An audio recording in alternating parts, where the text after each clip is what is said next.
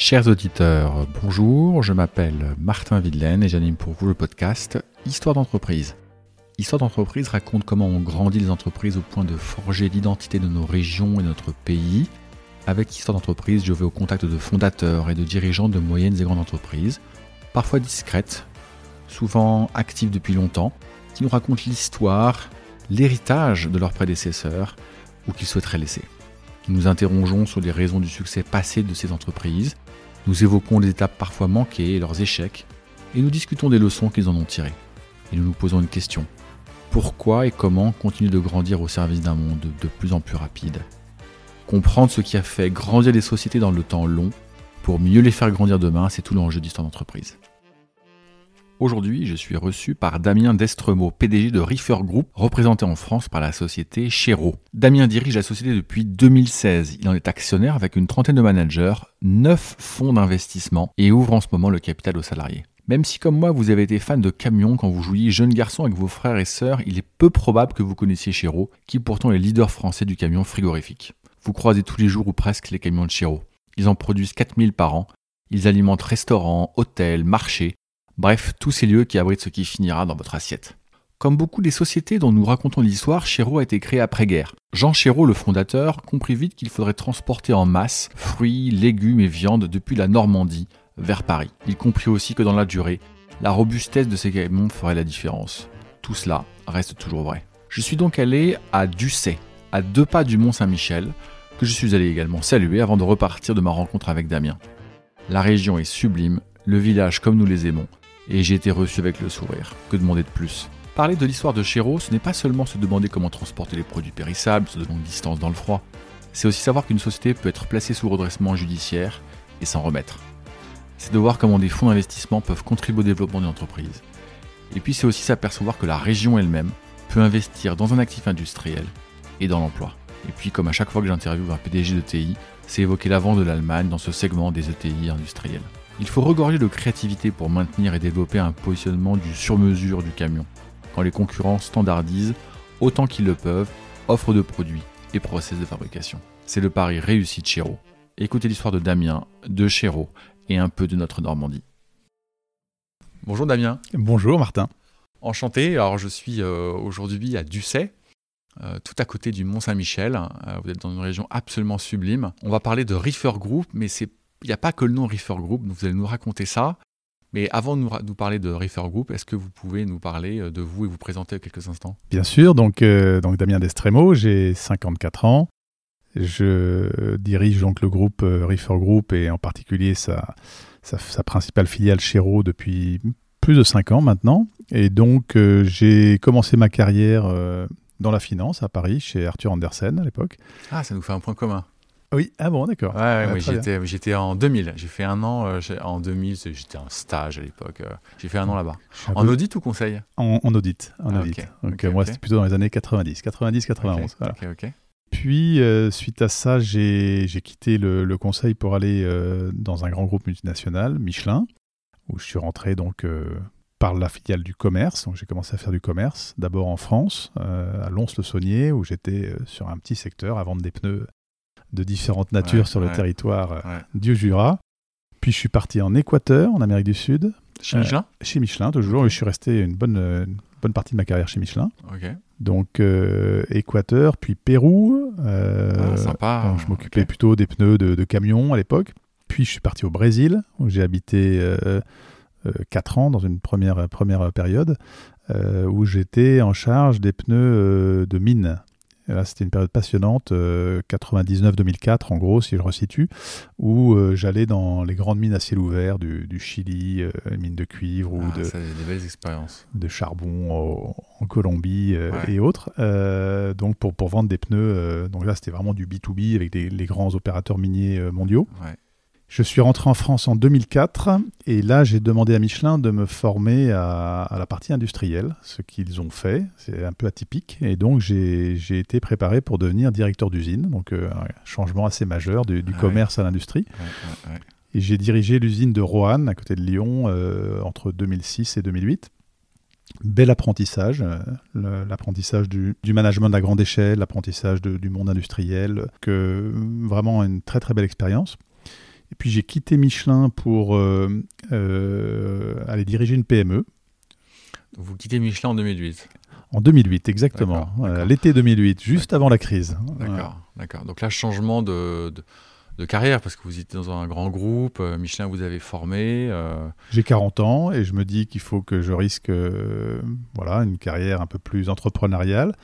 même si chez Michelin j'étais quand même dans des postes de, direction, mais donc là je rejoins une, une, PME, une grosse PME en Champagne, tout à fait différent. On faisait tout ce qui est autour de la bouteille, donc le muselet, la coiffe, la capsule de vin, l'étiquette. Et pourquoi, pourquoi avoir quitté le monde des grands groupes? Parce qu'on va parler des ETI dans ce podcast, donc là vous avez fait le choix de quitter un, magnifique groupe qui est Michelin pour, euh, pour la PME. Vous dites, que c'est un choix un peu plus entrepreneurial. Vous auriez pu vous dire aussi, bah, je vais continuer dans un grand groupe, Michelin ou un autre d'ailleurs. Hein. Euh, qu'est-ce qui vous a dit euh, C'est quoi votre moteur intérieur pour vous dire, au-delà de l'entrepreneuriat, je, vais, je vais aller dans une... Maintenant, ma carrière, ça sera les, PME, les ETI La première raison, c'était de pouvoir imprimer ma propre marque managériale. Je ne dis pas qu'on ne peut pas le faire dans un grand groupe, mais dans un grand groupe, il y a un certain nombre de variables qui vous sont imposées, euh, ne serait-ce que votre équipe. Euh, on, vous, on, vous, nomme euh, vous-même ou on vous nomme les membres de votre équipe. ensuite, en termes de, reporting ou de, de, rendre compte, eh bien, il y a quand même des contraintes qui sont logiques hein, dans un grand groupe. donc en fait, d'une certaine manière, on vous impose un style. Euh, et en particulier dans le dernier poste que j'avais occupé comme directeur d'usine, euh, tout est très normé et donc euh, la part managériale finalement représente une, part qui est, qui est, qui est, assez réduite. Quand vous arrivez dans une PME, en fait, votre légitimité, il faut vous la gagner.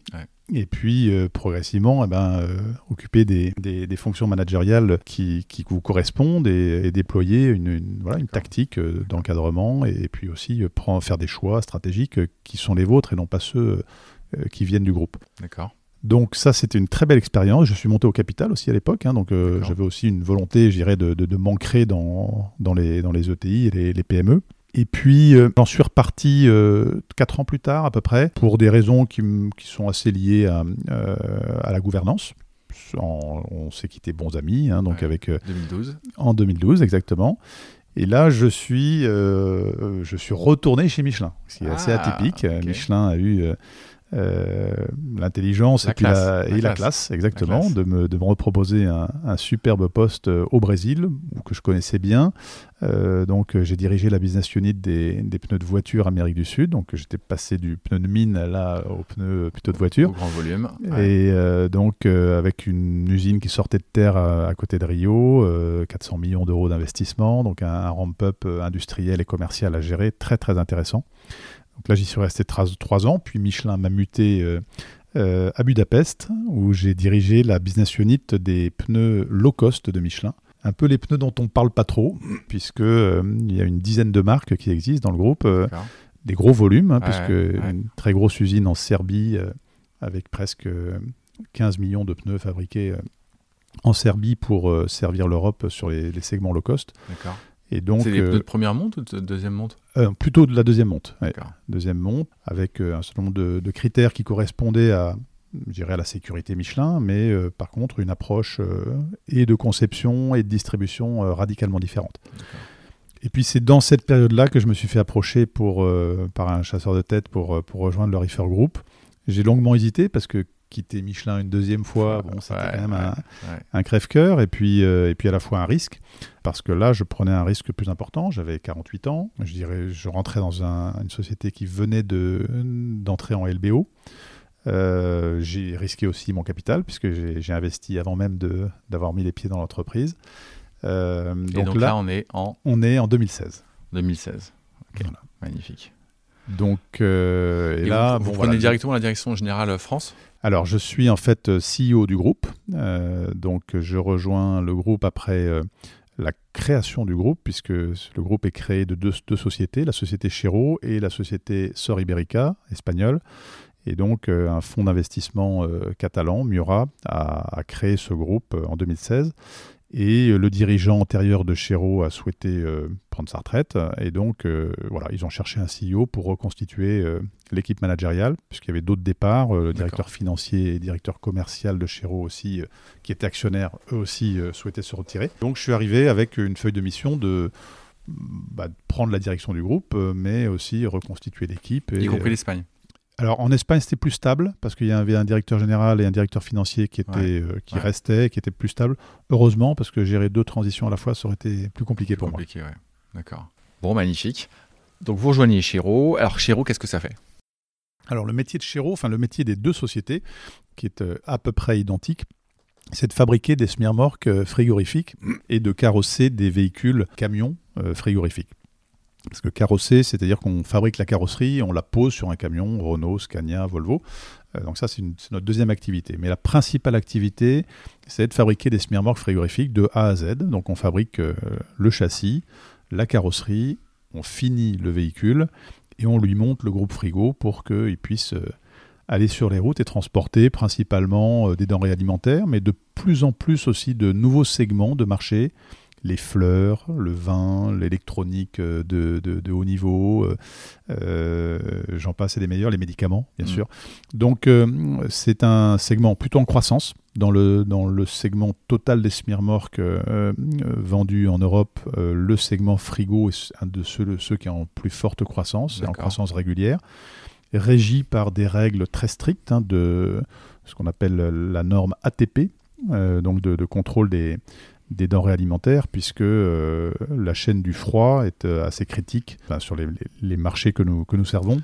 Mais vos, clients, vos clients, quels sont-ils? Ce sont, euh, ce sont les constructeurs? Alors, non, nos, clients sont les transporteurs principalement, ou des industries agroalimentaires, ou des loueurs. Voilà, c'est les trois grandes catégories. Donc des, loueurs qui vont mettre nos véhicules à disposition, des, des, entreprises agroalimentaires qui préfèrent opérer eux-mêmes le transport, et puis sinon majoritairement des transporteurs qui sont la plupart du temps d'ailleurs spécialisés dans le frigo. C'est quand même un métier à part, la chaîne du froid. Il y a quelques groupes euh, de transport généralistes, mais la plupart sont quand même spécialisés dans notre, métier. D'accord. Et pourquoi les constructeurs ne sont pas vos clients? Parce que euh, la plupart du temps, c'est l'inverse. C'est notre client transporteur qui va acheter le camion, Renault, qui va choisir en fait le, camion qu'il souhaite et qui va nous l'envoyer pour le carrosser. Mais le constructeur euh, n'a pas une appétence particulière pour, euh, pour, gérer euh, la, le, carrossage, de son, véhicule. C'est un autre métier. ok, ok. Et ce métier, il existe depuis quand?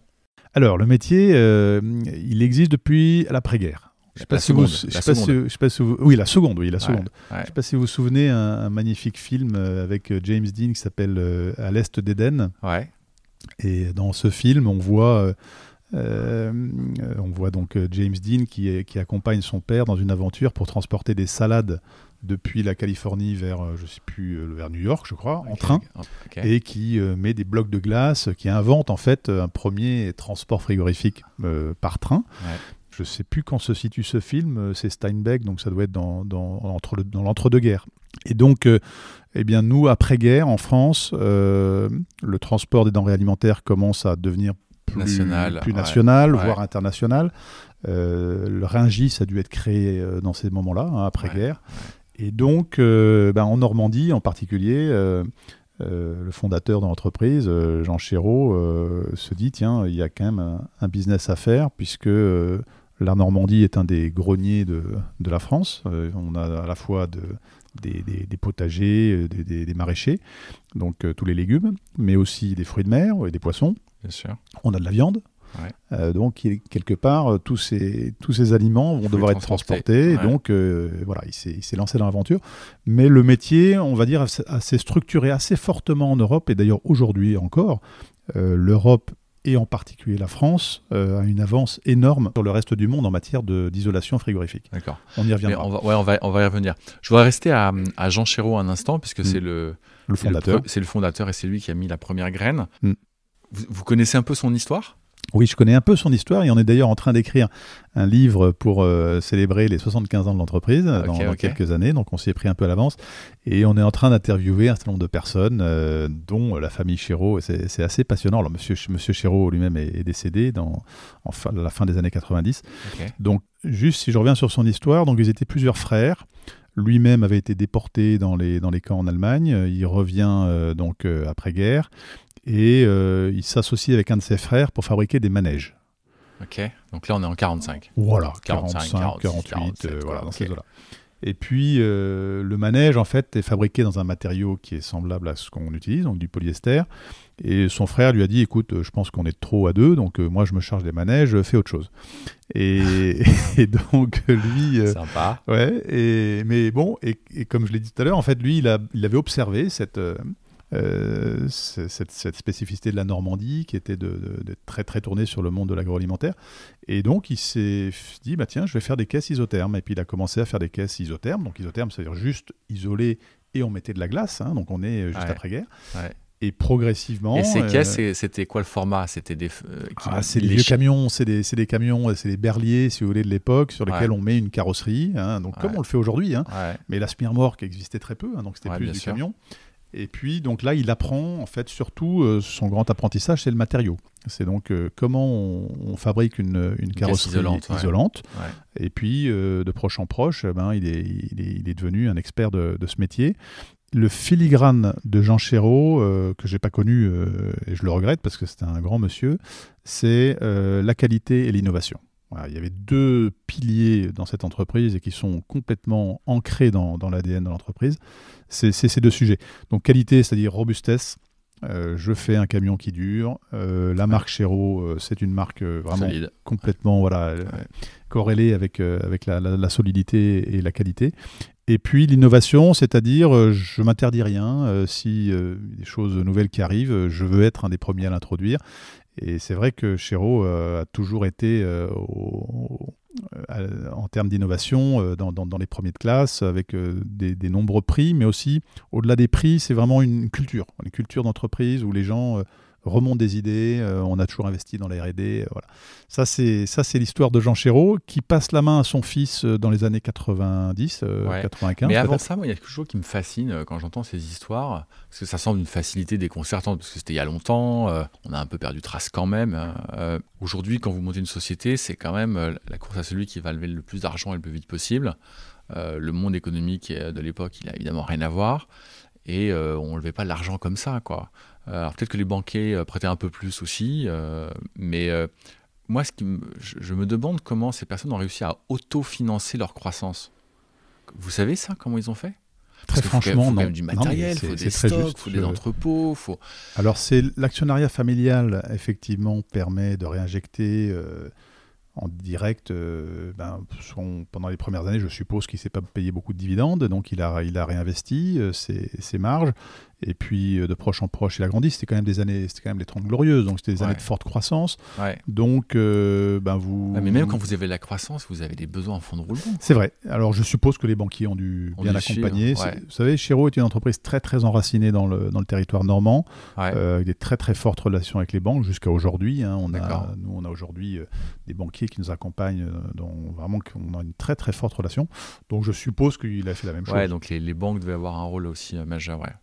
D'ailleurs, Madame Chéreau, sa femme, euh, c'était celle qui tenait les finances et euh, je crois que c'était elle qui avait la relation avec les banques. Madame Chéreau, c'était elle qui tenait les, qui tenait les cordons. Oui, je crois que quand Madame Chéreau disait quelque chose, tout le monde s'alignait. D'accord. bon, ok, donc euh, il fait grandir la société, c'est lui véritablement qui lance la société, ok, on a compris, et puis il passe la main à son fils. Il passe la main à son fils et dans les années 95, Chéreau est déjà une marque très très bien installée avec pratiquement 50% du marché français. Comme on... 50% Oui, on a aujourd'hui 50% du, du, marché du français. Marché. Ah ouais, de la Ah ouais, magnifique. Et euh, oui, oui, donc je pense que ça, déjà à cette époque-là, Chéreau euh, avait une très forte part de marché. Ouais. Et puis, euh, la société devait employer déjà une, 600 personnes à l'époque. Hein. Et il passe la main quand exactement? 95 Je dirais 95 après. Ouais, voilà. ok, à peu près quoi. Ok. Donc son fils Jean-Luc, hein, il avait un fils et une fille. Euh, la fille aussi, euh, pendant un certain temps, a, été dans l'entreprise avec son mari, Monsieur Morin. D'accord. Et puis, euh, à un moment donné, Monsieur et Madame Morin sortent de l'entreprise et Jean Chéreau continue seul. Jean-Luc, pardon. Jean-Luc, c'est le fils. Jean-Luc, le fils, voilà. Continue à développer l'entreprise avec en particulier une très forte internationalisation. Donc, Chéreau devient, enfin, sort très largement des frontières françaises, en particulier la Belgique, l'Espagne, la Hollande, l'Angleterre. Donc où des, véhicules Chéreau commencent à, rouler vraiment partout en Europe. Et puis, on arrive à un accident technique, 2003. Ouais. Dépôt de bilan. ouais, ouais. Alors ça, vous me disiez avant qu'on enregistre qu'il y avait 2003 qui était vraiment mm. une étape à la fois très dure mais très marquante. Euh, mais euh, avant qu'on en arrive là, vous avez dit beaucoup de choses. À partir de 80, entre 95 et 2003, où il y a dépôt de bilan, il se passe 8 ans mm. et il ouvre de nombreux pays. Vous avez visité l'Espagne, la Belgique, les UK, la Hollande. Euh, tout ça, faut quand même, euh, faut quand même envoyer. Euh, il avait des, sites sur place. Il a, il a lancé la construction d'usines. Qu'est-ce qu'il a fait tout, pour Tout s'est fait à partir de, de, Ducé, hein, donc Ducé à Vrange. Donc tout s'est fait à partir d'une base industrielle normande. D'accord. Mais effectivement. Donc le commerce, il a lancé des bases commerciales dans ces pays, mais l'outil de fabrication restait au, du, à Ducé en France. Absolument. Et d'ailleurs, le site où nous sommes aujourd'hui, là, Ducé, a été inauguré en 92. Donc lui, il hérite d'un site ah tout neuf, mais tout juste en démarrage, alors qu'aujourd'hui, on emploie 500 personnes sur le site de Ducé. Et avant Ducé, c'était où? C'était à Vranches. Ah, Avranches, 11 km. Ouais, ok. Donc le site historique d'Avranches existe toujours, c'est là que nous fabriquons nos châssis. Euh, mais effectivement, Ducé euh, prend de plus en plus d'ampleur à partir des années 95. Et donc, euh, il embauche, il investit, et très probablement, il a surinvesti. Dans les années 98 à 2002, il crée un nouvel outil de production de dernière génération ici. Et à un moment donné, il arrive à la cessation de paiement par euh, manque d'anticipation de, de, sa trésorerie.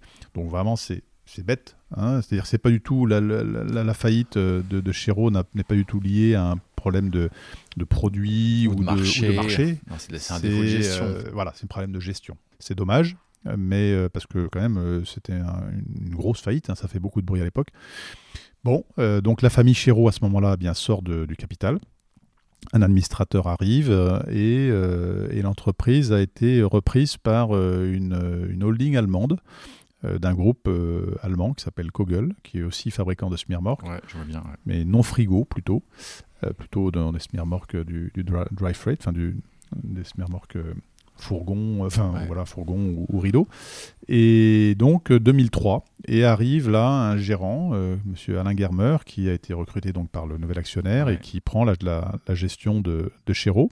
Et ça dure jusqu'en 2009. Et avant qu'on euh, bascule de 2009, je pense qu'il pourra ce qui pourra intéresser, nos auditeurs, c'est ce qui se passe en 2003 quand une société comme celle-ci, vous dites les produits sont bons, les process sont bons, les marchés sont là, les clients sont là, défaut de gestion, plus de trésorerie, plus d'argent dans les comptes, euh, et on, sort les actionnaires pour les employés.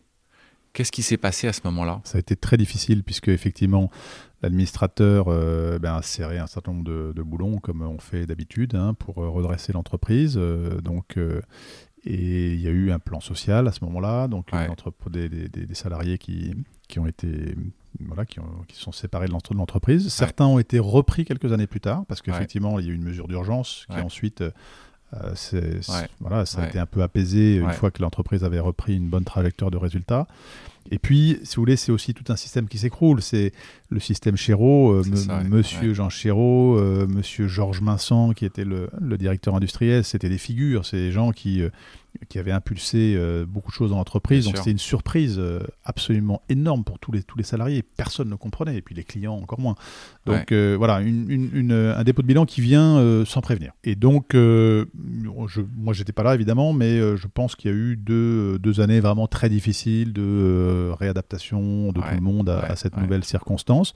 En plus, un actionnaire allemand, euh, ça, bon, c'était un peu nouveau. Ouais, nouveau et puis bizarre dans la tête des gens. Donc, euh, il faut aussi s'adapter au nouvel actionnaire, à ces, nouvelles exigences. Donc, dans la, dans la période 2003-2008, l'entreprise se redresse très bien même. Une belle trajectoire de résultats. Le produit, comme je l'ai dit, était intouché. Donc, euh, les clients, j'irai, ont continué à commander du Chiro. Vous réembauchez. Voilà, on réembauche. Et puis, l'entreprise reprend une belle trajectoire. Arrive la crise de 2008-2009. Et vous en même temps? Et non, pas encore. Euh, moi, j'arrive un peu plus tard. Ah oui, en 2016. pardon. Et donc, 2008-2009, euh, euh, l'actionnaire, donc allemand, à cause de la crise, fait faillite. Donc là, ah c'est l'actionnaire qui. Ah, c'est l'actionnaire qui. Donc, d'accord. Le Chéreau se porte parfaitement, donc c'est l'actif du groupe qui va bien, mais la, holding est, en, est en cessation, et donc c'est un administrateur allemand qui prend, qui prend les rênes. Oh Seigneur, 2008. 2008 et enfin même début 2009. Ouais, début 2009. Début 2009. Le temps que, le temps que ses effets. Voilà, parce qu'effectivement l'année 2008-2009, enfin pour ceux qui sont dans le, dans le secteur, ça a été une, période très très difficile puisque euh, les banques arrêtent de prêter à nos clients pour acheter des véhicules. Et donc, du coup, vous achetez plus de véhicules. Du coup, voilà, tout le monde a prolongé la durée de vie des véhicules, euh, annulation de commandes à répétition, et donc Chéreau se retrouve début 2009 avec un carnet de commandes qui est presque zéro. Oh là là. donc, euh, une phase très difficile. Et à ce moment-là, eh bien, M. Germer, qui donc dirigeait l'entreprise depuis 2003, euh, propose à l'actionnaire euh, allemand, ou à l'administrateur allemand, de lui racheter l'entreprise avec, avec euh, deux, deux, autres collègues, le directeur financier et le directeur commercial. Et à trois, accompagnés d'un certain nombre de fonds régionaux, ils, ils reprennent l'entreprise. été 2009. Ils la reprennent Néanmoins, dans cette période-là, il y a encore eu une phase très difficile euh, d'un point de vue social, puisque l'entreprise euh, avait perdu 50% euh, de sa capacité de production, hein, pratiquement. Le marché ne, tirait plus. Et puis progressivement, 2010, 11, 12, l'entreprise revient sur une belle trajectoire. Et on arrive en 2016 où Alain Germer revend au fonds d'investissement. Et là, et là j'arrive effectivement pour prendre la, troisième période, on peut l'appeler comme ça, de gestion d'entreprise. Ah la vache, c'est fou cette, euh, cette période 2003-2008, là, 2009 euh, pour être précis, qui, où il y a eu deux creux euh, très très très durs. C'est ça.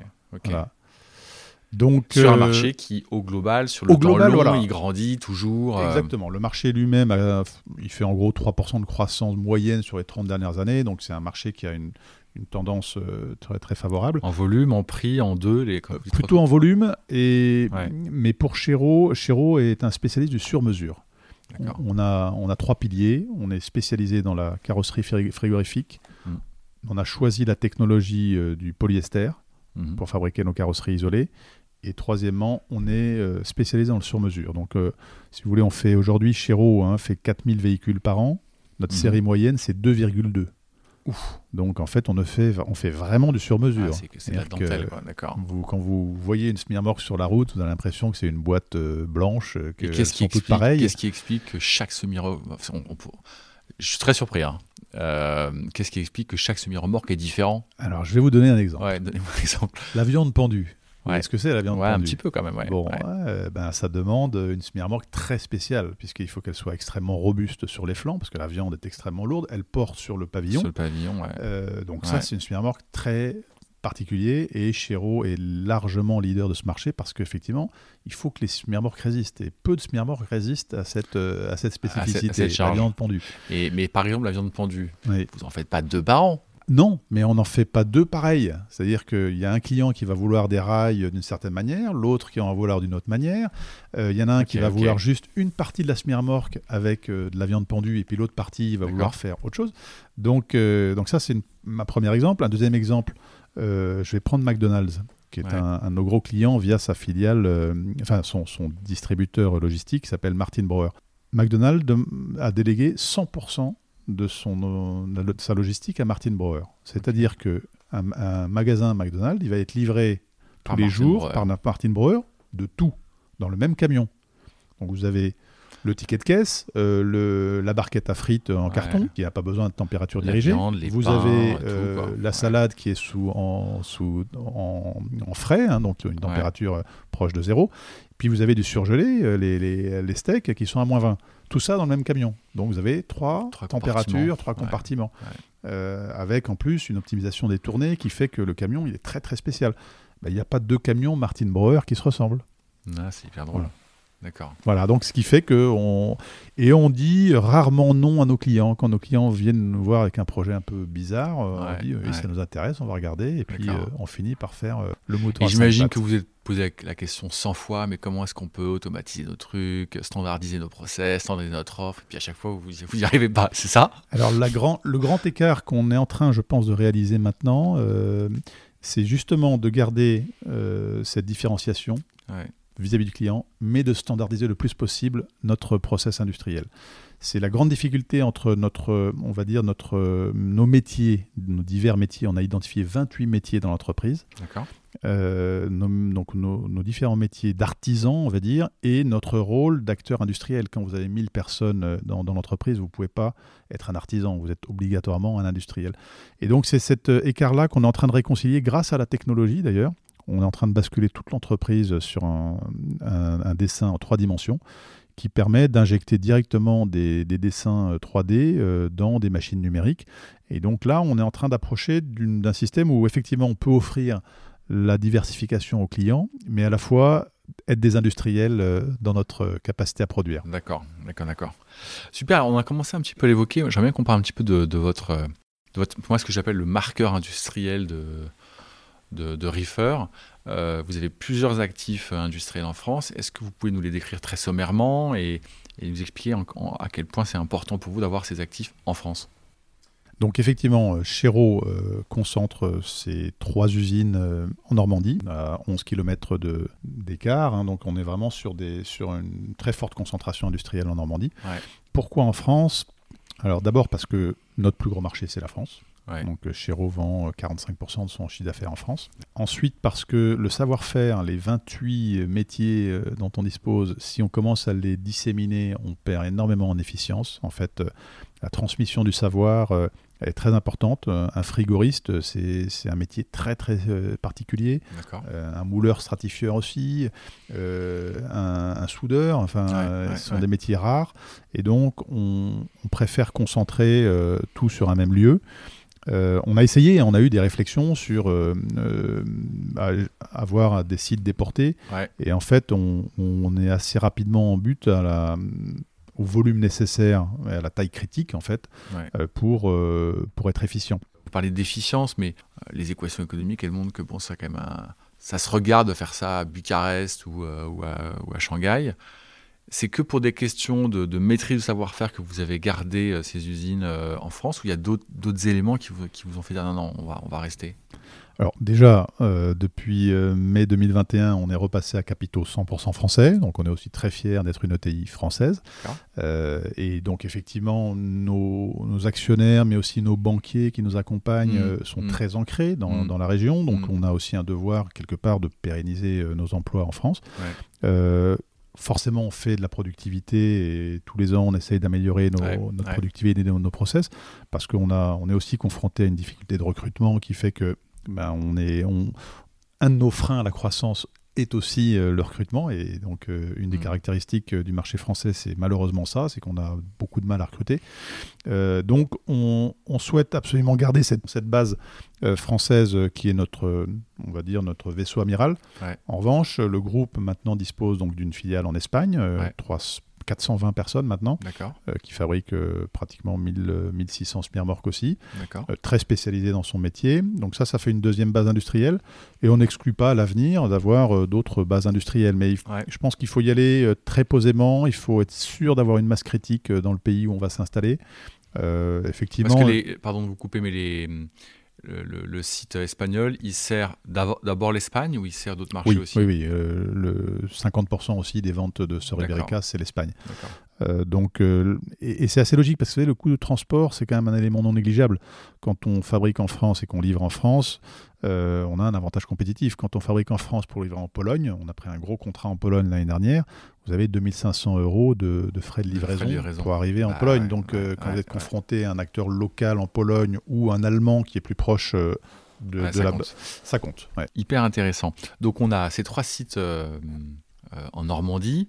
Bon, on a compris qu'il était en Normandie parce que Jean Chéreau, il, était, il était là. Mmh. Vous n'avez pas été tenté de vous dire, bon, bah justement, euh, comme livrer un véhicule à Marseille, ça va, faut descendre de, de, Mont-Saint-Michel euh, euh, à la mer Méditerranée. Vous ne vous êtes pas dit, tiens, on va, on va créer un site dans la région lyonnaise, un peu plus centrale non.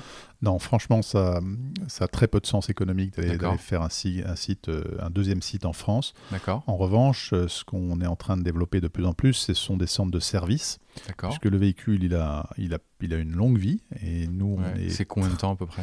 Alors, en moyenne en France, on est sur 9 ans.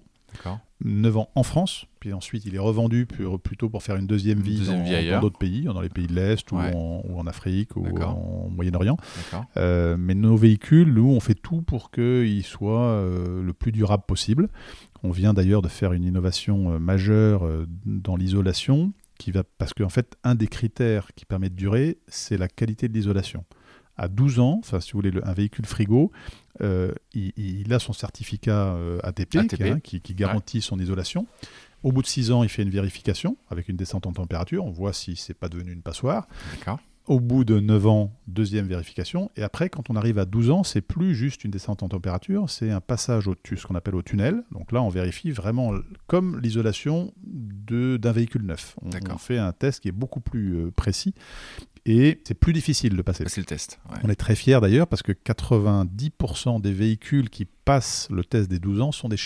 D'accord. Donc euh, voilà, Chéreau a une vraie spécificité d'une isolation de qualité. Et là, on vient de, de, faire une innovation qui est l'isolation par le vide. Donc on introduit des panneaux de vide dans notre mousse polyuréthane et on gagne jusqu'à 25% de coefficient d'isolation. Donc là, on passe dans une autre catégorie. Et grâce à ce coefficient d'isolation renforcé, on peut garantir en fait que le véhicule va durer 15 ans. D'accord. Et ça, ça intéresse beaucoup de nos clients parce que le, véhicule Chiro, ils savent qu'il est robuste, euh, qu'il ne va pas s'abîmer euh, dans le temps, mais en plus, si l'isolation lui permet... ils eh amortissent leur véhicule sur plus longtemps. Exactement. Donc il y a les sites industriels, majoritairement en France, mm. un site en Espagne, et puis les centres de services. Ces centres de services, ils vont être régionaux, euh, il y en a combien euh, Comment vous voyez les choses? Donc on a d'abord on a des, partenaires extérieurs hein, qui sont donc, euh, où on n'a pas de participation capitalistique, mais qui permettent de réparer un véhicule. Les prestataires, en fait, ils font la maintenance, c'est ça, mais, mais, conforme quand même. Conforme parce que le, la réparation du polyester demande de, la formation. Donc, un camion qui s'est pris une branche, il faut réparer euh, le, flanc du véhicule. Euh, euh, ensuite, ces, centres de service, on leur livre aussi des pièces détachées. Et donc, de plus en plus, on est en train de structurer notre approche service avec des points de, des points de, réparation ou de distribution qui peuvent être en association. Avec, donc, on prend une part 25%. Ou de... ah, ça peut être ça, mais pour l'instant, c'est majoritairement des prestataires. Pour l'instant, oui. D'accord. Mais on, est, voilà, on est en route pour éventuellement euh, se robustifier. et, donc, pourquoi on fait ça? Parce que nos véhicules deviennent de plus en plus technologiques. On a de l'électronique embarquée, on a bientôt euh, deux véhicules à hydrogène qui sont sur la route. Là, c'est des technologies où le réparateur d'aujourd'hui aura du mal à, ah, avoir les compétences sur site, donc il faut qu'on puisse l'aider. Donc, on est en train de mailler le territoire européen pour pouvoir répondre à ces donc nouveaux besoins. Donc en France, c'est combien d'emplois alors euh, Donc aujourd'hui, chez on est 1000, un peu plus de 1000. D'accord. L'Espagne, et, très et très majoritairement sur les, sur, les, sur les sites, sur les trois sites normaux. Voilà, exactement. Ok, euh, on a parlé de Jean Chéreau, on a parlé de Jean-Luc, euh, on a parlé de, de, Alain, donc, qui a, qui a, pris la direction puis qui en est devenu l'actionnaire. Et puis, il y, a vous aujourd'hui. Hmm. si, si, vous deviez citer des hommes ou des femmes, en dehors des personnes que je viens de citer, qui ont été pour vous vraiment instrumentaux dans la genèse et le développement, au-delà de la femme également, de, de, Jean. Est-ce que vous en avez en tête? Ben, J'ai cité tout à l'heure M. Minsan, que je n'ai jamais rencontré, qui était le, directeur industriel. Alors, il, était, c'était une personnalité très forte euh, et qui a impulsé, en fait, euh, tout ce que M. Jean Chéreau avait dans la tête sur la qualité, la robustesse des véhicules et l'innovation en fait, se traduisait dans les faits par M. Vincent qui mettait ça en œuvre dans, les ateliers. mais ça, c'était à... Oui, ça, c'était bah, quand même la période, c'est lui qui a accompagné Jean Chéreau depuis le début et jusque dans les années, jusqu'en 2003, en fait. Voilà. Ah ouais, donc il a connu le père et le fils. Il a connu le père et le fils, voilà. Ah, ok, Donc ça, c'est quand même, je pense, quelqu'un d'assez marquant dans l'entreprise. Euh, après, euh, dans, je dirais, euh, dans les années que je connais mieux, hein, depuis 2016, euh, moi, je tiens quand même aussi à souligner euh, le rôle de mes actionnaires. Euh, en premier lieu, donc Miura Private Equity, qui était le premier actionnaire en LBO, donc qui a fait la période 2016-2021, qui ont permis à Chéreau de reprendre une nouvelle trajectoire d'investissement, de développement, en permettant un niveau d'investissement qui était le double de la période antérieure. Si on prend la période 2010-2015, en gros, on faisait 3 millions d'investissements euh, par an. Par an. Et sur la période 2016-2021, 6 millions. D'accord. donc euh, ces 6 millions, ils ont été injectés pour euh, moderniser l'entreprise. On est, on est là maintenant en phase de modernisation accélérée sur toute la digitalisation, numérisation. Euh, mais également en termes de, respect de l'environnement, qui est un de nos gros axes de. on va en parler. Vous voilà, m'avez dit que vous vouliez en parler un petit peu. Absolument. Donc euh, la transition écologique qui arrive. Donc Murat, Murat Private Equity jusqu'en 2021 qui a lui-même cédé ses parts à qui a donc euh, donc c'est moi-même qui suis allé en fait chercher un nouveau tour de table. D'accord. moi moi-même j'étais au capital, on était une dizaine de, managers au capital et là maintenant on est 30 managers, on pèse 15% quand même du capital. D'accord. Et euh, on a euh, neuf fonds euh, français qui nous accompagnent. Vous avez neuf fonds à votre capital Ah, ça, c'est pas commun. Non, c'est pas commun. C'est pour ça que c'est un tour de table assez, assez large et assez choisi. C'est-à-dire qu'en fait, je suis allé choisir des, des fonds qui sont vraiment dans la compréhension de ce qu'est ce une, une, ETI française et dans son développement. Donc il y en a quatre majoritaires. le, le, leader étant Amundi, qui est clairement le leader. ensuite, on a BPI qui est l'État français. Et puis après, on a deux fonds régionaux importants, euh, Unexo, euh, qui est une émanation du Crédit Agricole, et Ouest Croissance, euh, une émanation de la BPGO. et après, on a quatre fonds, cinq fonds pardon, qui sont volontairement suiveurs. Ils n'ont aucune gouvernance, mais ils ont souhaité accompagner voilà, le groupe dans son développement. Ils sont très souvent liés à des banques régionales. Euh, mais euh, vraiment. Euh, et puis la région Normandie, qui est aussi actionnaire du groupe. Ça, c'est une nouveauté. Maintenant, les régions françaises, de plus en plus, ont leur propre fonds d'investissement. Et donc. Et sans indiscrétion, ils ont quelle part, la région Normandie, si vous pouvez le dire? À eux, les, cinq suiveurs ont exactement la même part et ils pèsent 15%. D'accord. Donc, vous dites, ça fait 3%. Dont, dont, la région Normandie. Voilà. Donc, la Normandie doit avoir de l'ordre de 3%. Là, vous me surprenez. Voilà. Ah oui, Alors, il faut, il faut, qu'on explique un petit peu à, nos auditeurs euh, le, rôle de ces fonds parce que on tombe vite dans les caricatures s'agissant de ces opérateurs financiers. Pas un immense fan de ces caricatures justement. Euh, Moi non plus. Euh, est-ce que vous pouvez expliquer à nos auditeurs Alors vous avez dit, vous avez dit une chose très très importante. D'abord, vous avez dit, mais quand Murat Private Equity est arrivé, donc 2016, 2016 oui. exactement, ils ont permis de doubler la capitale d'investissement.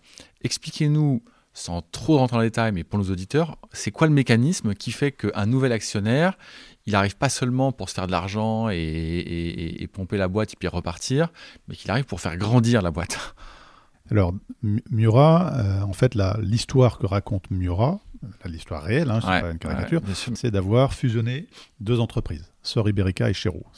Avant, c'était deux entreprises euh, qui vivaient leur, leur, vie.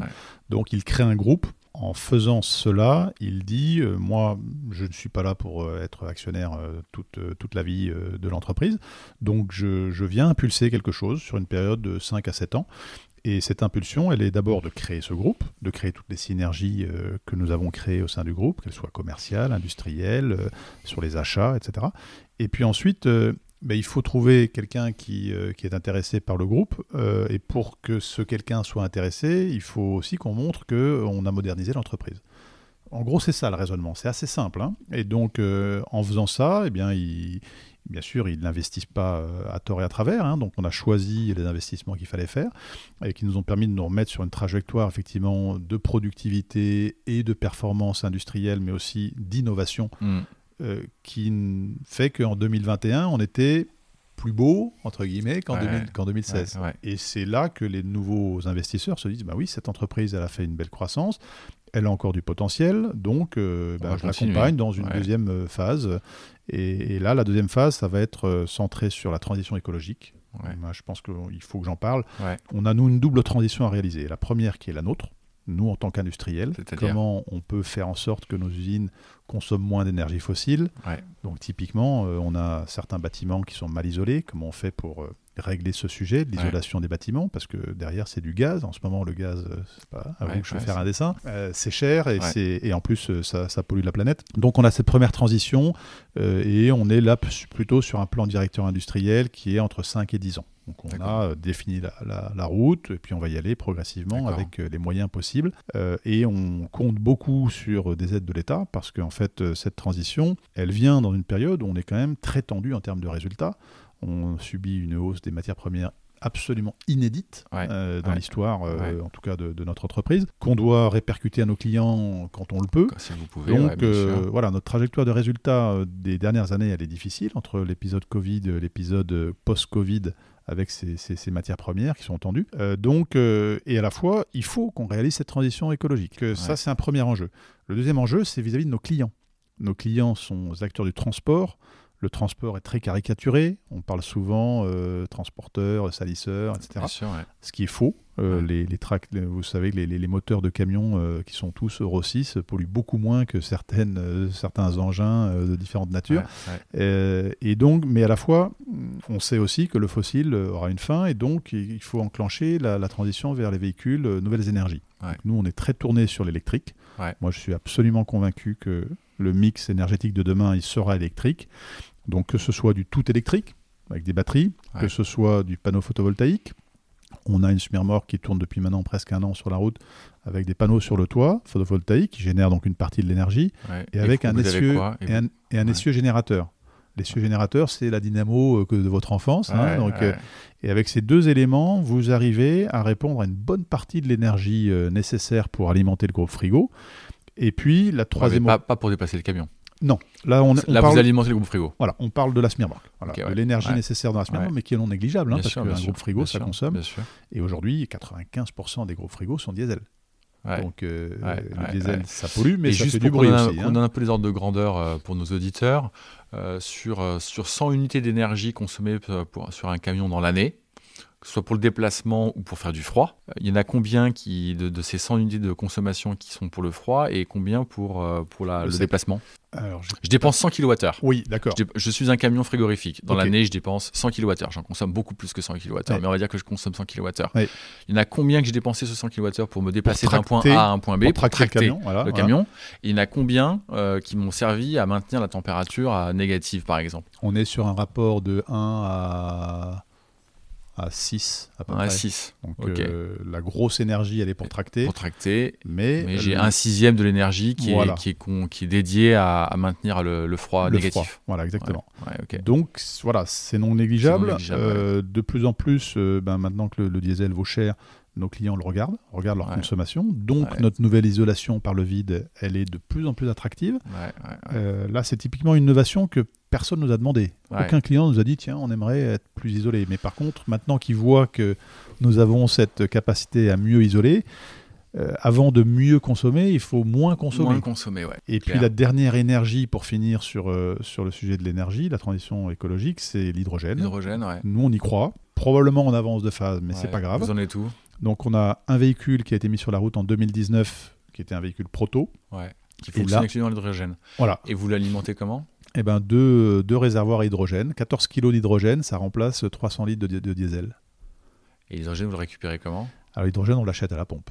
Nous, on n'est pas chargé de la production d'hydrogène, qui est un autre débat. Ça, je me, doute, ça, je me euh, doute bien. Mais donc, il y a des stations. C'est l'hydrogène, ça en consomme de l'énergie. Hein. C'est sûr. Mais ça, je ne rentre pas dans le débat. c'est un autre débat assez complexe.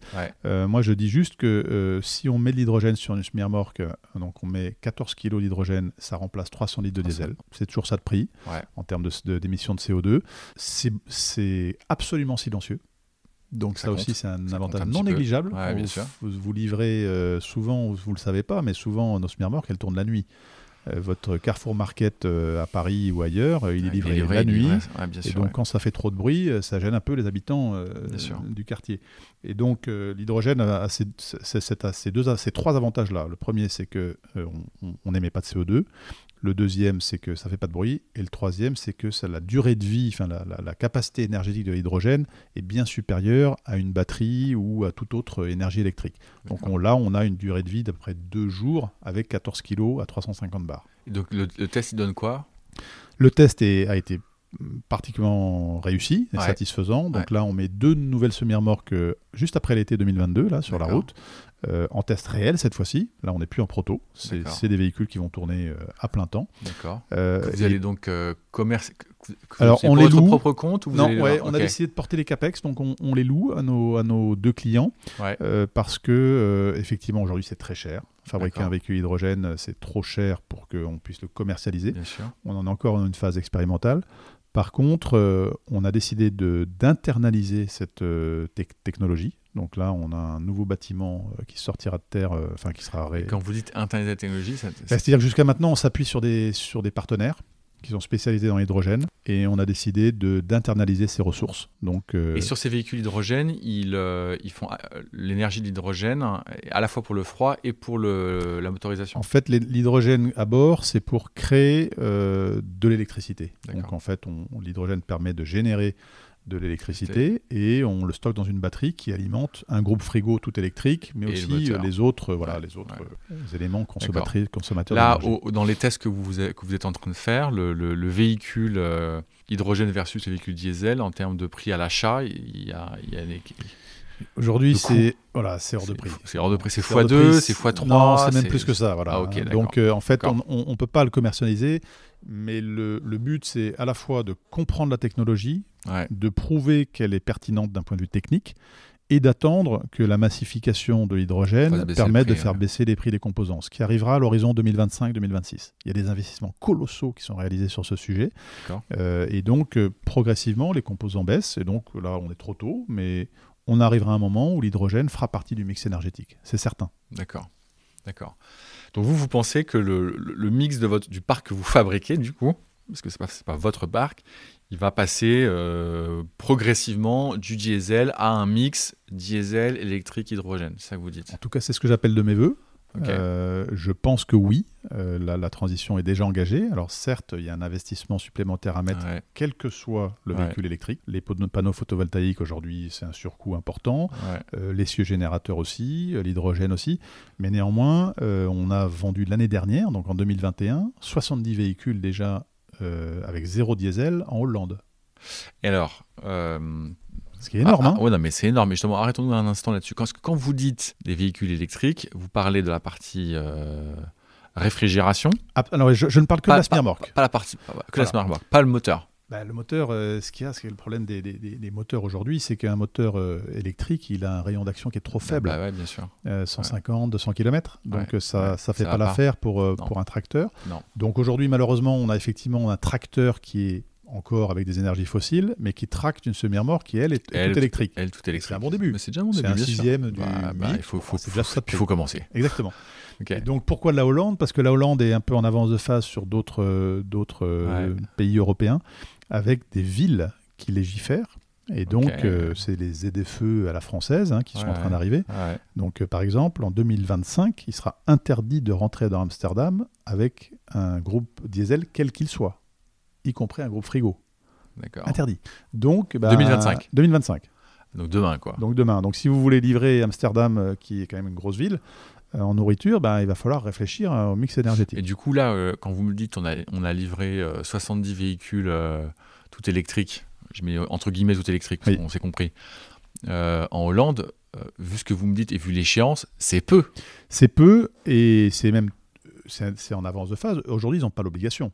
Donc ceux qui achètent ces véhicules, c'est qu'ils se disent, moi j'ai besoin de comprendre comment ça marche, d'être sûr que technologiquement ça répond à mon besoin, pour que avant 2025 j'ai changé une partie de mon parc. Donc là c'est en train de croître en 2022, on va en faire ça va, plus ça va exploser, ça va exploser. C'est sûr. Ça va exploser. Voilà. Donc ça, c'est un, une transition qui est en cours de manière évidente. Et si je peux me permettre, puisque on, est, on va être en live sur ce, sur ce podcast, euh, il y a un point sur lequel je, trouve qu'on n'est pas assez écouté par les pouvoirs publics, c'est sur ce sujet-là. À chaque fois qu'on parle de subvention, c'est tourné sur le tracteur, sur le camion. Et on oublie toujours la semi-remorque. Donc c'est dommage. Euh, aujourd'hui, euh, il y a 150, 150 000 euros d'aide pour un camion électrique, c'est-à-dire quelqu'un qui passe d'un camion diesel à un camion électrique, il peut aller jusqu'à 150 000 euros d'aide pour cette transition, et il y a zéro euro d'aide pour une semi-remorque. C'est dommage, parce que nous, on est prêts technologiquement. bien sûr. Et donc, je ne demande pas qu'il y ait 150 000 euros, ça serait beaucoup trop, mais qu'il y ait 5 000, 10 000 euros, bah, ça permettrait au client d'accélérer sa transition.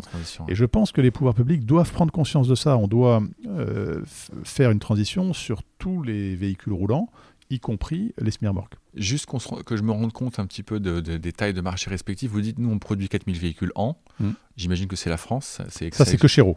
C'est que Chéreau. Et 1500, 1600 chez SOR, euh, donc on est entre 5500 et 6000 véhicules par an. Bon, on va arrondir à 6000. Voilà. Euh, et vous, vous disiez, j'ai à peu près 50% de part de marché euh, France, sur, ce, sur ce segment. 22% en Europe. On a 22% entre Chéreau et Sor, donc le Reefer Group. On a 22% du marché des semi-remorques frigo européens. Ok, donc 6000 x 5, on dirait environ 30 000 semi-remorques euh, réfrigérés qui sont vendus euh, annuellement. Euh, il y a combien de semi-remorques qui sont vendus au global? Eh ben, le, le frigo, c'est à peu près 20% du segment, entre 15 et 20%. D'accord, donc il y a environ 500 000 véhicules qui sont vendus par an, dont 100 000 réfrigérés. Ouais, donc ça vaut vraiment le coup de se poser la question de comment, euh, comment euh, on bah peut aider tout ce parc à, devenir euh, plus vert. Plus vert, ouais. Hmm. Alors, le, le, une remorque non frigo, elle consomme très peu d'énergie parce qu'en en fait, elle n'est pas tempérée. donc, la transition écologique, à mon avis, il faut commencer par le frigo parce que c'est là qu'il y a le plus gros enjeu. Et puis c'est plus accessible. D'émissions de CO2, de diesel, et parce qu'il y a un besoin. Et après, si un essieu générateur ben, permet, par exemple, d'apporter de l'énergie au tracteur complémentaire euh, sur une semi-remorque euh, sec, mm. ça, ça peut être un, des futurs. Mais je, moi, vraiment, je pense que le, frigo doit être considéré comme un secteur prioritaire. On a un peu commencé à évoquer ce que la partie un petit peu qui concerne un peu l'avenir de, de, de Chéreau. On a un sujet avec qui est la transition. On vient de, de l'évoquer. Est-ce qu'il y a, y a, un ou deux autres sujets où vous vous dites, pour que Chéreau continue de grandir, continue de s'épanouir, il va falloir qu'on investisse là ou là Ce serait quoi les, les, grands enjeux, les grands domaines, de, les, grandes, priorités de l'avenir? Clairement, le, personnel. Si vous voulez, on a, on est lancé, nous, depuis trois ans. On a écrit notre premier rapport RSE en 2020. On, a, on vient de faire le deuxième, là, qui sera publié dans, deux semaines. Euh, ce rapport RSE, c'est tout sauf du greenwashing. On, on essaie d'être très sincère. On parle d'ailleurs de nos, de nos, erreurs, on parle hmm. de nos difficultés, euh, très sincèrement. Euh, et en fait, euh, donc le premier pilier, j'en ai parlé, c'est la transition écologique, c'est évident. Et le deuxième, c'est comment garder notre attractivité dans nos territoires, comment recruter, mais aussi comment fidéliser, comment faire grandir les, les, les, gens chez nous. Et ça passe par d'abord donner du sens, c'est ce qu'on essaye de faire. Aujourd'hui, et a fortiori les jeunes générations, si elles ne comprennent pas où va l'entreprise et quel est son, rôle, dans la société, euh, il ne reste pas. Mais derrière, s'il y a aussi des, liés à notre, à notre industrie, il y a des sujets ergonomiques, il y a des sujets d'automatisation, il y a des sujets d'intérêt au travail, donc euh, tous ces sujets de modernisation, de, euh, de numérisation, ben, ça intéresse les jeunes générations il faut qu'on y pense à tout ça parce que derrière, euh, on est euh, en concurrence avec d'autres entreprises de services qui sont peut-être plus attractives aujourd'hui pour, euh, pour, pour les gens. Et donc, voilà, pour moi, le deuxième enjeu, c'est celui-là. C'est de, de, donner, d'avoir une marque employeur qui permette vraiment de garder. et à votre avis, pourquoi les gens, pourquoi vos employés, ils, ils viennent, ils rejoignent Reefer et pourquoi ils restent? La passion. La passion c'est étonnant, si je pense que vous aurez l'occasion de visiter l'atelier tout à l'heure, de voir la passion que, que, en fait, euh, alors je parle surtout des ateliers, mais aussi dans les bureaux, hein, mais euh, la, passion, euh, ça fait beaucoup de choses. Quand, quand vous êtes artisan dans une entreprise comme, comme la nôtre, quelque part, c'est un peu comme si vous étiez à votre compte, même si vous êtes employé, mais vous avez de l'autonomie. Donc nous, on développe énormément l'autonomie. J'ai moi-même écrit et je répète euh, autant que possible que je favorise l'initiative, mais que je permets le droit à l'erreur. Et en fait, les deux sont indissociables. Vous ne pouvez pas vous risquer à prendre une initiative si derrière vous prenez euh, un coup de marteau. Hein. donc, euh, donc effectivement, pour moi, c'est très important de favoriser l'initiative parce que justement, elle génère une autonomie de nos, de nos collaborateurs et elle leur donne envie de, de, de rester. Ça, c'est un premier axe. Après, il ne faut pas se cacher, il y a un axe euh, d'attractivité euh, par euh, le salaire au sens large et les facilités, le bien-être. Donc on fait énormément de choses dans le domaine. On vient de mettre à, disposition de nos employés, à cause des, hausses du coût du, pétrole, une, une, application qui leur permettra à tous de faire du covoiturage de manière plus simple. Et dans les zones ou les horaires où il y a la plus grosse concentration on mettra des véhicules euh, de 10-12 places à leur disposition pour faciliter le transport. Et donc réduire. des euh, navettes en fait. Voilà, des, navettes, mais des navettes, euh, comme on a un territoire assez. Euh, les gens vivent dans les, dans les, campagnes. Voilà, on, bah a, euh, on a identifié, on a cartographié tous nos employés et on a. Mais c'est énorme, hein, entre, Et les différents horaires. Nous, on tourne en 3-8, donc euh, trouver les bons horaires, les bons lieux d'arrivée. C'est un vrai job. C'est un vrai job, voilà. Donc, ça, c'est voilà, des choses qu'on fait. On a modernisé tous nos réfectoires, nos lieux sociaux, parce que c'est important d'être de, voilà, dans un univers sympathique. Et puis là, on permet à, tous nos salariés de devenir actionnaires. On a mis en place un plan d'actionnariat salarié ça aussi, ça fait partie des fidélisations. Euh, quelqu'un qui travaille chez Chéreau, qui est actionnaire de Chéreau, il se dit bon ben oui, je, crois à cette hmm. entreprise, j'ai envie qu'elle hmm. se développe. Ouais, ce que vous me disiez euh, hors micro euh, avant qu'on branche, c'est que bah, la Normandie c'est le plein emploi. Hein. vous me disiez 4,6% de, taux de chômage, c'est-à-dire que c'est un, chômage qui est technique, c'est-à-dire que le temps que les gens changent de, changent de job, et que pour une société comme comme Reefer, l'enjeu c'est de trouver les bonnes les personnes compétentes et surtout de les garder. Alors c'est pas c'est pas comme ça partout en France malheureusement, mais c'est une des c'est à la fois la force et la faiblesse de la Normandie, mais en tout cas, euh, mm. pour celles et ceux qui cherchent un job, euh, bah, allez vous installer près du Mont Saint-Michel, il y aura, il y aura de quoi faire. Exactement. Après, ce qui est bien, c'est qu'on est quand même dans un terroir, et donc euh, une bonne partie de nos employés ont des, des racines paysannes, très enracinées, donc ils n'ont pas envie de bouger. ils sont bien dans leur région. Ils sont bien je, comprends, là, je comprends pourquoi. Et, donc, il y a quand même une, une, énorme base très stable de nos, de nos, de nos collaborateurs. Puis après, il y a dans les dernières années, effectivement, des collaborateurs qui restent un an, deux ans et puis qui, qui, hein. zappent. C'est là-dessus qu'on travaille, c'est plutôt sur cela. D'accord, d'accord, On arrive à la toute dernière euh, partie de notre entretien. Euh, je, voulais, je voulais qu'on parle un petit peu de, de l'avenir des ETI euh, en France. Bon, a connu ces, ces, deux passages à vide, on va dire, mm. mais, mais on est ressorti complètement grandi et vous, êtes aujourd'hui dans, une dynamique qui est ultra positive. Et, mais en même temps, ça ne vous aura pas échappé que, que, les ETI industrielles en France, elles se sont un peu euh, volatilisé en 20 ans. Euh, c'est pas un hasard. Euh, on, en est tous responsables. Mais vous, faites partie de sociétés qui ont, qui ont fait grandir dans le point industriel en France et qui, font, qui sont un exemple, en fait. Sans vouloir vous flatter, c'est exemplaire. Qu'est-ce qu'on doit faire pour que ces ETI continuent, de grandir, s'agissant de, de Reefer, mais pas spécifiquement Reefer, toutes les ETI et puis, qu'est-ce qu'on doit faire pour que de nouvelles ETI grandissent? Alors, c'est un vaste sujet il y a la fiscalité, il y a le droit du travail, mais s'il y avait un ou deux sujets euh, qui sont un peu votre dada, et vous dites là, on n'y est pas, ce serait quoi? Alors déjà, euh, je fais partie du métier depuis trois ans. Je ne connaissais pas le mouvement et j'ai été euh, invité à aller à l'Élysée un, un, événement avec tout, tout, enfin, un bon nombre de dirigeants de TI comme moi. C'était quand ce petit pince-fesse Parce que vous n'êtes pas là Juste avant le Covid, janvier 2020. Janvier 2020. Ouais. Et donc, on était 500 euh, patron de TI. Et euh, là, j'ai découvert qu'il y avait effectivement un mouvement euh, qui s'appelle le METI, qui, qui, défend les intérêts des ETI. très très bien d'ailleurs, vraiment je, salue au passage nos, collègues du METI qui font un travail remarquable de, d'abord de, justement de, vulgarisation, d'explication des, sujets qui concernent les ETI, et puis aussi de, travail auprès de Bercy. Euh, et donc euh, j'ai été euh, sollicité pour fonder le club des ETI normandes il y a deux ans maintenant, et j'en suis très fier. Et, ce, mouvement est très dynamique. On est déjà une cinquantaine d'entreprises en Normandie, membres de ce. Donc on est tous des ETI. Et donc je ne vais pas revenir sur les sujets généraux, mais quand même rapidement, clairement, il y a un sujet sur les impôts de production. Ouais. Donc ça, ce ça, le message, il est quand même bien, bien passé. Est-ce que, est que ça va bouger On verra. Je l'espère. Voilà, euh, Une première étape a été franchie. J'espère qu'on ira plus loin parce que effectivement, ça nous, ça nous met en, distorsion concurrentielle par rapport aux Allemands. Hein. On ne parle même pas des Chinois, hein, juste par rapport aux Allemands. C'est quand même dommage. Donc ça, c'est un premier axe. Le deuxième axe, euh, pour moi, c'est euh, ce qu'on appelle euh, dans notre club des ETI normandes chasser en meute. Mhm. essayons déjà, avant de demander de l'aide au pouvoir public, de mettre en place des, sujets communs. Et c'est ce qu'on fait. On, travaille ensemble sur l'attractivité des, des, emplois. On travaille ensemble sur la cybersécurité. Euh, moi-même, j'anime au sein de ce, club euh, la transition énergétique. Est-ce qu'on peut avoir des exemples concrets, par exemple, euh, bah, de mise en place d'un hydrolyseur en Normandie et d'utiliser de l'hydrogène dans certaines industries? Est-ce qu'on peut faciliter la transition, mais non plus au niveau national, mais plutôt régional? Mhm. Donc ça, pour moi, c'est un, un, axe intéressant et qu'il faut qu'on explore.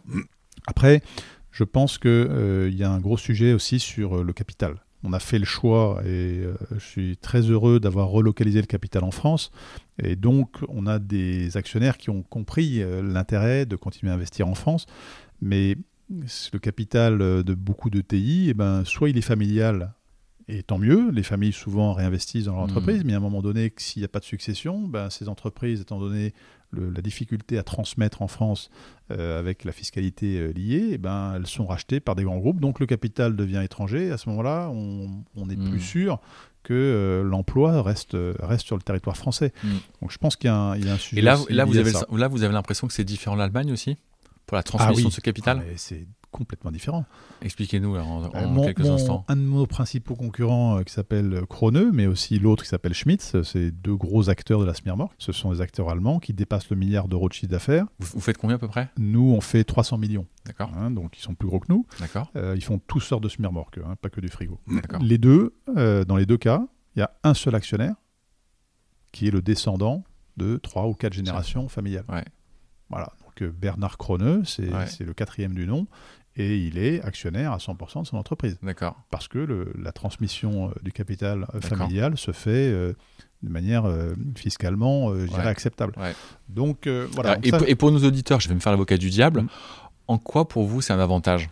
Que, que, que, ce monsieur, qui, qui est l'arrière-petit-fils du fondateur, soit seul aux commandes actionnariales, touche tous les dividendes Parce que c'est assez facile de, de, de, vous opposer, mais oui, mais ce monsieur, il n'a rien fait pour gagner tout ce capital, et puis c'est un méchant capitaliste. Enfin, je, mmh, encore une fois, je caricature, mais et je cherche pas à le faire. Je cherche à comprendre les ressorts qu'il y a à se dire, en fait, c'est vraiment un atout pour que cette entreprise allemande continue de grandir et c'est un atout face à vous qui avez euh, neuf fonds plus des managers et on dit ouais mais nous euh, passer la main à la future génération capitalistique ça va être un sujet et le risque c'est qu'on perde la main. Je dirais que c'est c'est pas pour moi c'est pas juste un c'est pas un exemple je suis pas euh, béat d'admiration devant ce modèle. Je dis juste que c'est possible. Donc une transmission familiale réussie c'est beau et moi-même, je ne peux pas dire le contraire. J'ai été 20 ans chez Michelin, donc ouais, été pendant très très longtemps une entreprise familiale qui est passée d'un petit manufacturier euh, auvergnat au leader mondial. Donc euh, le, le, le, le, fait que la famille euh, transmette et investisse, c'est important pour une entreprise. Je ne dis pas que c'est le seul modèle. Euh, et, moi-même, je suis très content du modèle euh, dans lequel nous sommes, nous, parce qu'effectivement, nous sommes passés d'une transition différente. Donc, euh, le fait de pouvoir avoir 30 managers actionnaires, de permettre à mes ouvriers d'être actionnaires eux-mêmes de l'entreprise et d'avoir des fonds d'investissement bienveillants qui m'accompagnent, c'est parfait. C'est une très belle gouvernance aussi. Mais si vous regardez les ETI françaises, sur les 5000 ETI françaises, je crois que 80% sont encore des entreprises familiales. Est-ce qu'elles arriveront à le rester et à transmettre l'entreprise dans de bonnes, bonnes conditions pour, pour, Le, euh, pour le bien, j'irais, de, des emplois en France. C'est ça le sujet. Hein. En fait, c'est ça le lien qu'on est en train de faire. C'est que vous dites, ce sera plus facile de maintenir l'emploi et l'investissement en France avec des actionnariats familiaux qui passent de génération en génération que si euh, ce capital passe à d'autres mains grands groupes, étrangers ou pas étrangers, qui eux, euh, bah, auront, peut-être une vision un peu différente. Qui eux, dans une crise, peuvent faire un arbitrage, dire bah tiens, euh, oui, c'était bien, mais bon, euh, hop, je délocalise sur un pays low cost. et donc la, France, pour eux, n'a pas une importance prédominante quand vous êtes actionnaire français d'une entreprise française, ben forcément, vous ne pouvez pas vous dire je vais aller mettre mon entreprise en Inde. Hyper intéressant. Donc transmission du capital, qui est un vrai sujet. Je pense, c'est un, deuxième sujet des ETI. Et puis, de manière générale, j'insiste, mais je reviens sur la transition écologique hein, et énergétique. Beaucoup de TI françaises sont industrielles.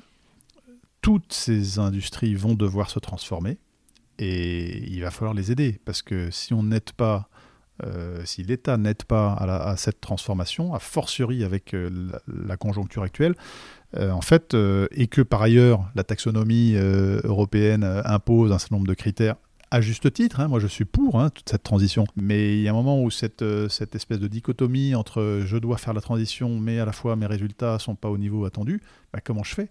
Et donc, euh, je pense que c'est là que l'État a tout, son sens. C'est parce que moi, je ne demande pas l'aumône, euh, je dis juste cette transition, si on veut la faire et la faire vite, eh ben, elle se fait avec des capex importants. Donc si par exemple on me permet de, de diminuer mes impôts de production et que moi je m'engage à flécher euh, une bonne partie de mes capex sur la transition énergétique, bah, j'ai joué mon rôle et, l'État a joué son rôle aussi. Donc c'est donnant-donnant. Euh, mais si on dit, bah oui, continue à payer tes, impôts de production, mais en plus, je te mets des contraintes euh, sur la taxonomie et donc ton entreprise, elle doit faire la transition écologique et c'est à toi de la payer, à un moment donné, certaines entreprises ne pourront pas le faire. Hyper intéressant, hyper intéressant. On, arrive, on arrive tout à la, tout à la fin. Euh, j'aime bien finir sur, sur le sujet des ressources humaines que, que vous avez évoqué. Je comprends que c'est un sujet euh, majeur pour vous parce que c'est le deuxième sujet que vous avez cité derrière la transition. vous avez un peu de difficulté à recruter et à garder votre personnel. ce serait quoi les postes pour les gens qui nous écoutent que, que vous cherchez à staffer, mais venez frapper à la porte de, de tous les métiers euh, liés déjà aux nouvelles, euh, nouvelles technologies. Donc on, cherche des électroniciens, des, des, gens qui sont capables de gérer l'énergie, voilà, tout ça. Ça, ça c'est plutôt pour, le, pour, les, pour les cols blancs. Et puis euh, pour les ouvriers, des mouleurs, des, des, soudeurs, des frigoristes, tout, voilà, en fait. Et, et, je dirais, quelqu'un qui a envie de travailler, on le formera nous, on cherche surtout quelqu'un qui a envie de travailler, qui vienne proposer ses services.